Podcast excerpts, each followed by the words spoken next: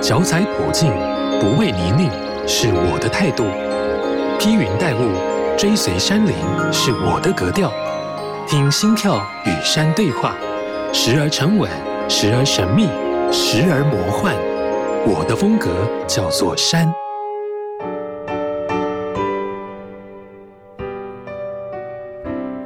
其实目标一直都有哎，如果人不再往前的话，他是他就要急流勇退了。那耐力运动其实就是我喜欢的一件事情。我不追求一定要在某个地方一直称霸，或是一直在某个地方深耕很久。其实我觉得耐力运动它迷人的地方在于它的心理心智的问题。我只是刚好在越野跑这个舞台，那也是近年来开始否登山。那其实我开始有去跳往别的领域，就像是斯巴达障碍赛哦，还有去开始跑马拉松。我觉得不应该局限在某一个领域。我觉得有时候结果不如意，那也没办法，那就这有时候是命了。在台湾表现很好，可是为什么出国跟死一样？有时候我真的很气自己。你说这台湾这到底是？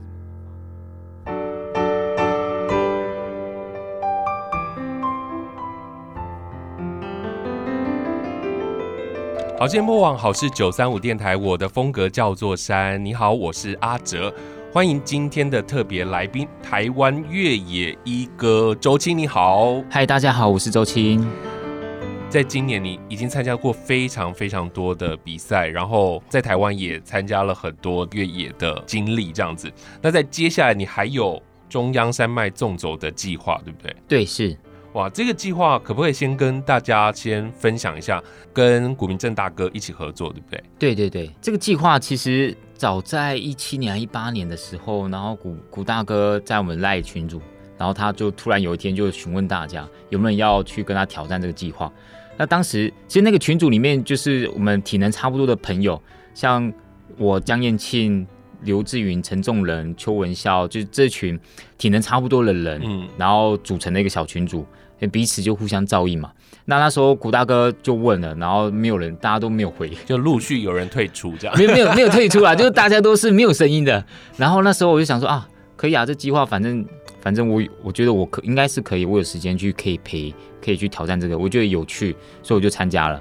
然后那时候从那时候开始慢慢走到现在，这计划为什么后来会越走越大的原因就是。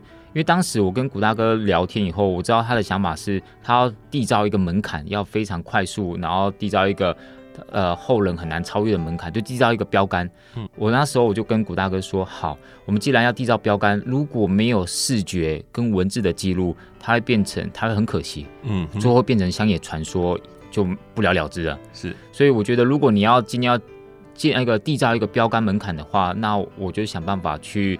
去呃找视觉跟文字的记录，所以当时我后来呃当时发起这个计划以后，就我就去找杨守义导演，是。就是帮我们拍摄七兰林道马拉松那个纪录片的导演，嗯、我就问他有没有兴趣。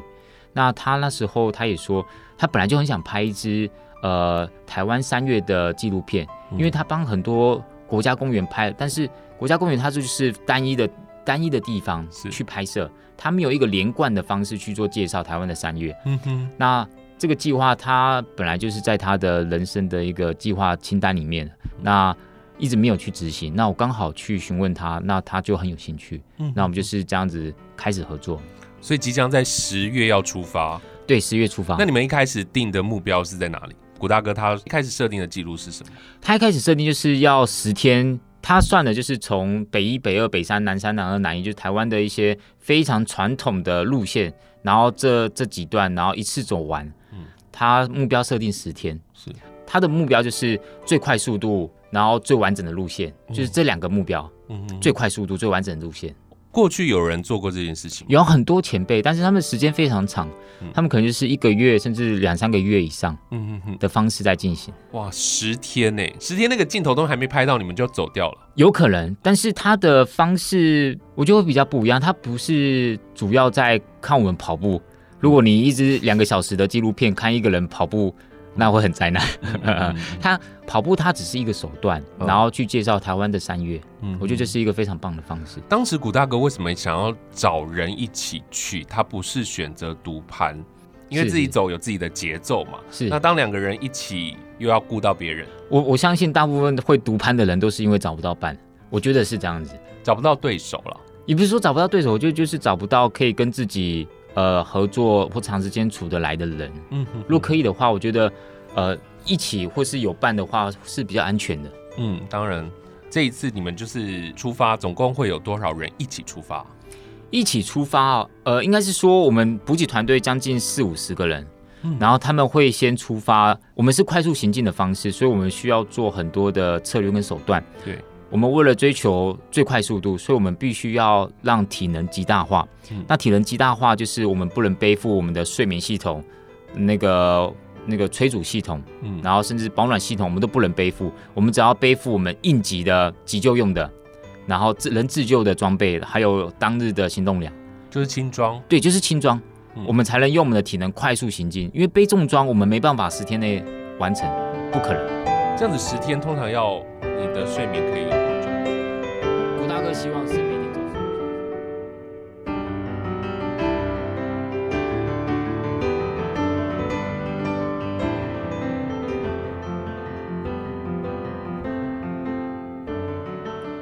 出发哦呃，应该是说我们补给团队将近四五十个人，嗯，然后他们会先出发。我们是快速行进的方式，所以我们需要做很多的策略跟手段。对，我们为了追求最快速度，所以我们必须要让体能极大化。嗯，那体能极大化就是我们不能背负我们的睡眠系统，那个那个催乳系统，嗯，然后甚至保暖系统，我们都不能背负。我们只要背负我们应急的急救用的，然后自能自救的装备，还有当日的行动量。就是轻装，对，就是轻装，嗯，我们才能用我们的体能快速行进。因为背重装，我们没办法十天内完成，不可能。这样子十天通常要你的睡眠可以有多久啊？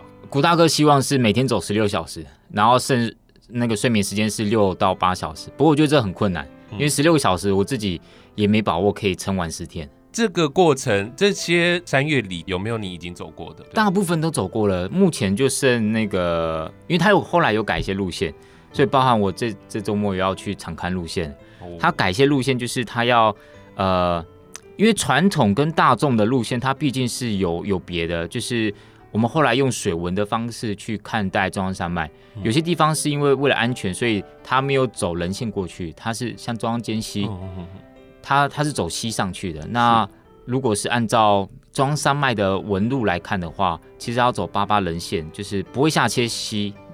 不会下切溪，然后就直接走人线过去。但是走人线，第一个是那个边很破碎，然后很少人走，很危险。对，但古大哥选择这一条，所以我就得去敞开去去适应，去克服。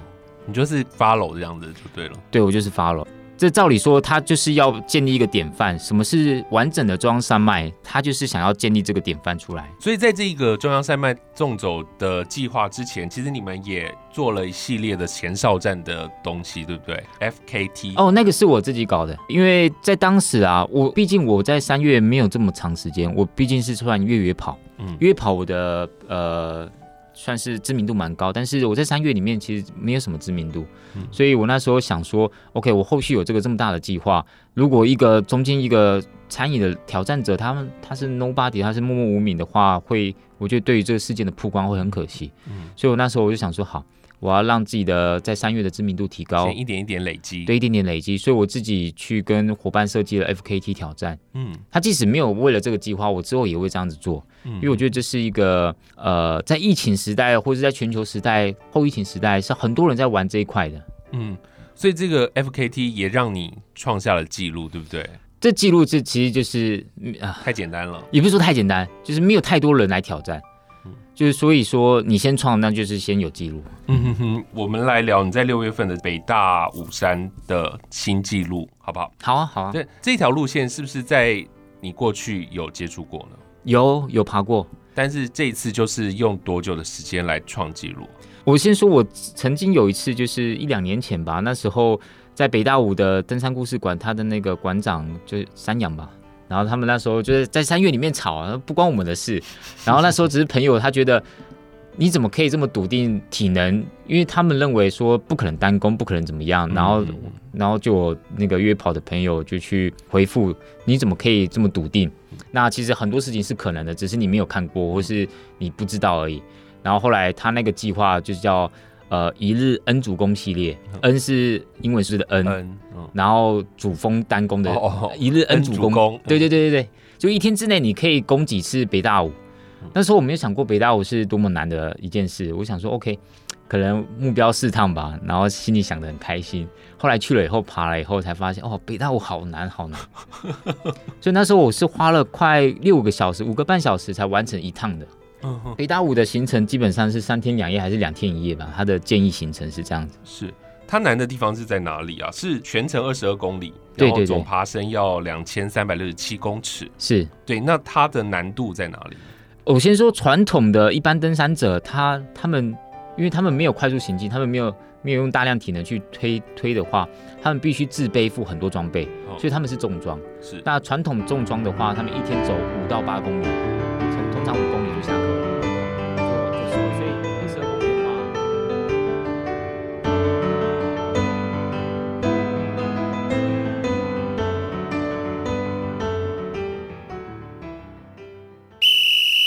无论你是新手入门，或已身经百战，踏入山不管地带，都要严阵以待。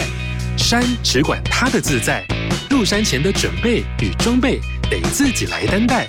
青山达人来解答，马上进入山不管地带。著名的登山景点东眼山，位于桃园县复兴乡的东眼山国家森林游乐区内，是园区的最高峰，也是台湾的小百岳之一，海拔一千两百一十二公尺。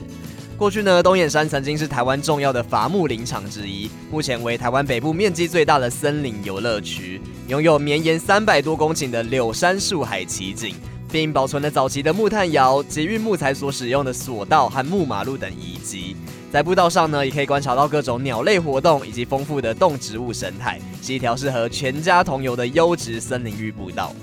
会被称作东眼山呢，有两个说法，其中一个呢是从石门水库阿姆坪远眺，这座山呢的外形看起来就像是一个向东眺望的闪亮眼睛。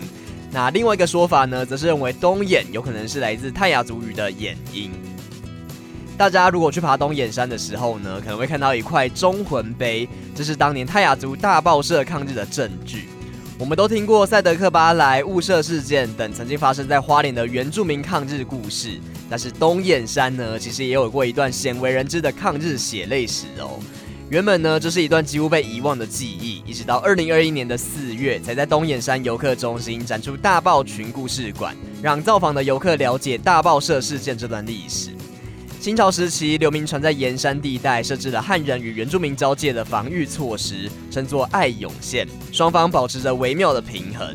但是日治时代呢，因为采取了开发山林政策，突破原来的爱永线，入山开采樟脑以及伐木，甚至放任工人欺负部落的妇女，使得积怨已久的族人爆发。在大报社领袖瓦旦谢促的率领之下呢，各部落联合抗日，时间长达了七年。七年间的浴血抗争，造成大报社几乎灭社。各社族人呢，从原本的一千多人，到最后只剩下二十五户，流落到今日的东眼山等各处。而刚刚提到的忠魂碑呢，则是日本人为了纪念因为这场战役所牺牲的军士而设立的纪念碑。台湾山林美丽的背后，都有一段不为人知的故事。大家有机会去爬东眼山的时候，可以去大报故事馆走走，让更多人知道这段珍贵的历史。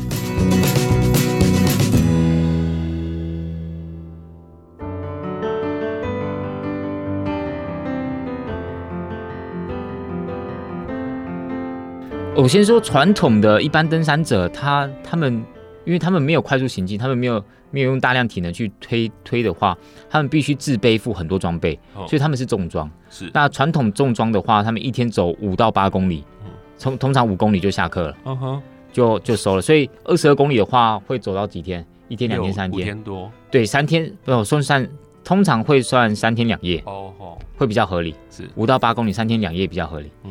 我们这种单攻的风气一上来的时候，他们短时间其实有点难接受，嗯，他们觉得你这样很危险，对，你甚至不背负任何装备，那你出事了怎么办？那你不能造成大家困扰，嗯，所以一开始这个风气是有有在打架的。后来我们那时候恩主攻系列结束了以后，那时候一天之内我爬了两趟而已，我就受不了了。第三趟是可以出去了，但是我觉得不要跟自己玩命。为什么受不了？就很累啊！你你一趟就搞了快六个小时了，嗯、然后二十四小时之内不休息，你要一直在搞搞这个爬爬北戴武这件事。所以我们那时候搞了十一小时、十二小时，搞了两趟以后，我就下课，我说不玩了。我跟我伙伴就说我不玩了，那个越野界的希望就交给古大哥了，就叫他去了。然后就古大哥完成第三趟而已。他其实第四趟可以出去，但是他觉得会超过二十四小时，所以他第四趟就不出去了，他就完成三趟而已。是，所以他那个。记录就是一日三趟，就是他创下来的。然后后来我是 FKT 计划前哨站计划出来了以后，嗯、我去挑战最快速度。对，那最快速度才那个刷下了三小时五十九分。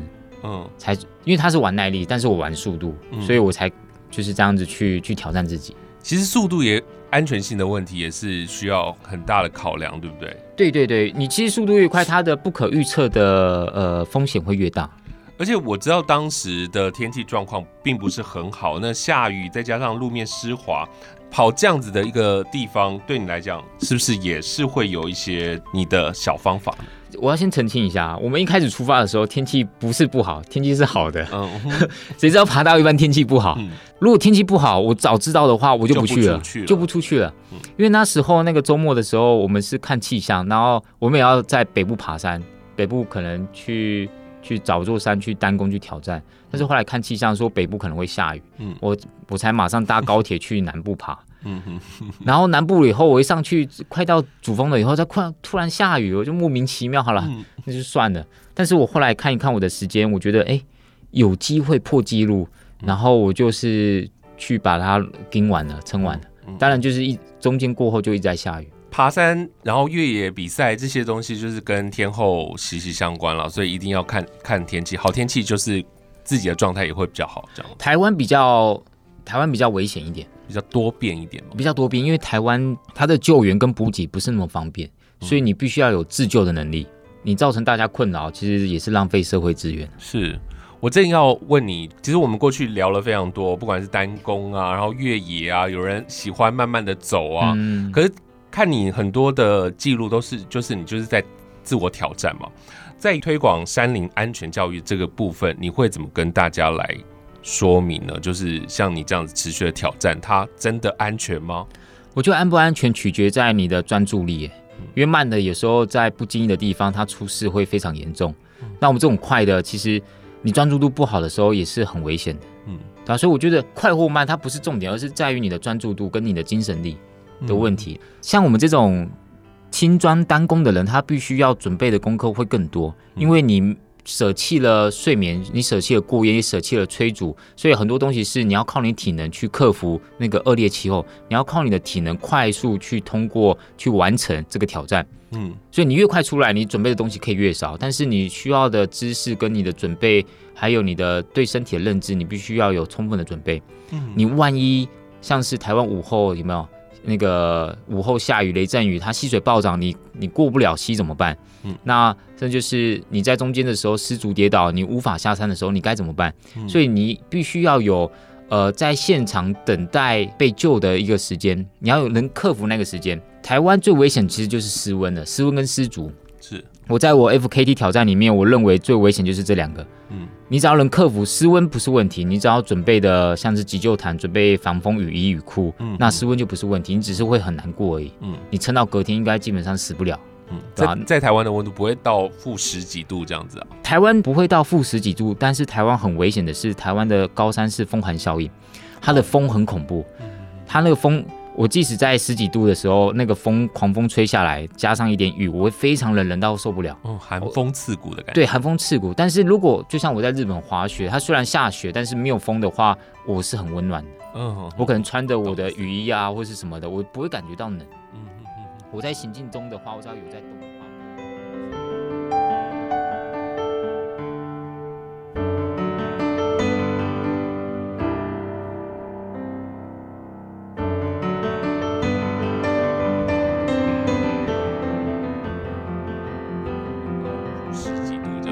台湾不会到负十几度，但是台湾很危险的是，台湾的高山是风寒效应，它的风很恐怖，它那个风我即使在十几度的时候，那个风狂风吹下来，加上一点雨，我会非常冷，冷到受不了。哦，寒风刺骨的感觉。对，寒风刺骨。但是如果就像我在日本滑雪，它虽然下雪，但是没有风的话，我是很温暖的。嗯，我可能穿着我的雨衣啊，或是什么的，我不会感觉到冷。嗯哼哼哼。我在行进中的话，我只要有在动的话，不会冷。但是有风的话，就会差很多。是。所以我觉得高山，台湾的山最恐怖的就是风，嗯，而不是冷。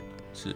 第一个是在温度的部分就很 OK。对对对，温度。那第二个就是失足，失足的话，你知道专注度够高，其实不太会失足的。嗯嗯。当然还是有意外了，那就很很少数了啦，那就不是快或慢的问题啊。说真的，就很多的山难，就是你讲的失失足的状况是比较多的，这样子。是，先是迷路，那他们往溪谷去走，然后台湾溪谷是很多断层的，那种一不小心就是坠落就失足了。那失足的话，你就没有移动能力，你就在那地方失温死掉了。嗯，说到最后就是要做万全的准备，然后在行进的过程当中要非常的专注，这样子。对，是要就是要准备，不是什么 freestyle。当然啦，我是这样建议啦。我有时候跟我自己的朋友说，有时候你上去吃了苦以后，你就知道该怎么改进了。但你小命不要丢掉，就是脸皮厚一点嘛，小命不要丢掉。我相信你很快就会成长起来。哦，那对你来讲，你现在参加了这么多的比赛啊，你自己到底有没有时间真正去享受那个山林之美？人家讲说，我在那个山林当中有那种芬多精啊，可以放松啊，可以听到鸟声啊、鸟叫啊。你呢？训练上其实很很少哎、欸，我训练其实就是很专注的在呃完成某些事情，所以训练基本上不太能有心静下来去享受。能不能享受是？其实无关快或慢，我觉得快也可以享受。为什么没有人问过我们，你跑这么快会不会看到很多风景是我看不到的？很少人问这句话，嗯，有吗？有吗？没有，没有人问啊！大家都觉得你跑这么快，你一定看，你一定无法看什么风景。啊、但是很少人会觉得说，哦，你们跑快可以看好多风景哦。我可能要花好几天的时间，但是你一天就看完了，我好羡慕你。很少人这样讲。你在跑步的过程当中，你就是压缩这个时间，你需要顾到你的脚下的石头，然后你又要很专注在你的路线上。其实其实没有这没有没有大家想这么严重。我还是要说，就是你的精力的问题。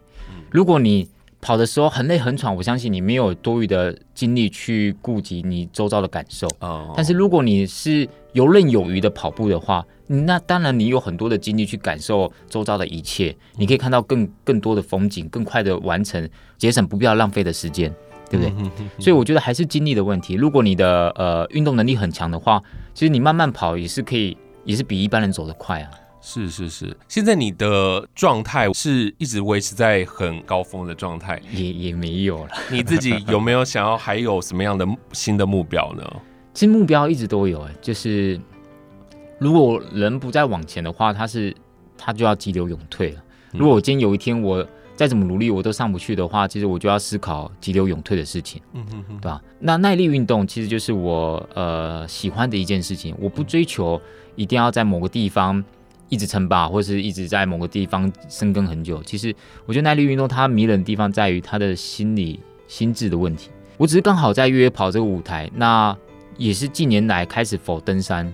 那其实我开始有去跳往别的领域，就像是斯巴达障碍赛，哦，还有马拉松，我也我也开始跑马拉松。嗯，才一九年开始吧，去开始跑马拉松。我觉得不应该局限在某一个领域，我觉得应该要多看看。嗯，你就是一直在挑战自己啊。是是是，那每参加一次，然后你就会压缩每次比赛的时间吗？你参加环勃朗峰是七小时，你下一次就要十三小时，下一次就是十小时，这样一直压缩自己。我希望是可以，因为它就是一个不断进步的一个一个标准，一个一个一个结果嘛。有时候结果不如意，那也没办法，那就这有时候是命的了。嗯，在台湾，在台湾表现很好，可是为什么出国跟死一样？有时候我真的很气自己。嗯，有时候这台湾这到底是怎么发挥的？有时候觉得很神奇。嗯哼哼哼，每个地方的环境不一样啊，你一下飞机，那个空气就跟台湾的不一样了，上山更不一样啊。嗯，所以那很多很多不同的变化。好，今天真的非常开心能够邀请你过来啊。然后最后我们来播你挑选的歌，这是毛不易的《消愁》。今天请你准备歌曲，然后我就发现你都挑慢歌，是是是，但你平常什么都听？其实我对我什么歌都听，那我其实很常，大部分一半都都听那个 RMB 的歌，就是说唱的老舍的歌。你在运动的时候会听歌吗？我不听歌，曾经会听，曾经听一段时间，但是后来我觉得会影响到我的心情，因为那个歌的快慢，或者是有时候耳机突然没电了，我会会跑，会不想跑，我就会会有依赖。所以我觉得断掉所有一切，让自己可以静心下来去跑步，去完成我该做的训练。好，那我们最后就来听这首。今天非常谢谢你过来，谢谢，谢谢。好事九三五电台带你走入群山怀抱，拾起山的记忆。以上节目由文化部影视及流行音乐产业局补助直播。